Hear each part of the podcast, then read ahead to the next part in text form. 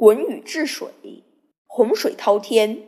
鲧切地之息壤，以因洪水，不待地命。地令祝融杀鲧与禹交，鲧复生禹，帝乃命禹足不土以定九州。禹娶涂山氏女，不以私害公。自辛至甲巳日，复往治水。禹治洪水，通涣原山，化为熊，谓涂山氏曰：“欲享闻鼓声乃来。”禹跳石，误中鼓。涂山氏王见禹方作熊，惭而去，至嵩高山下，化为石，方生起。禹曰：“归我子。”石破北方而起生。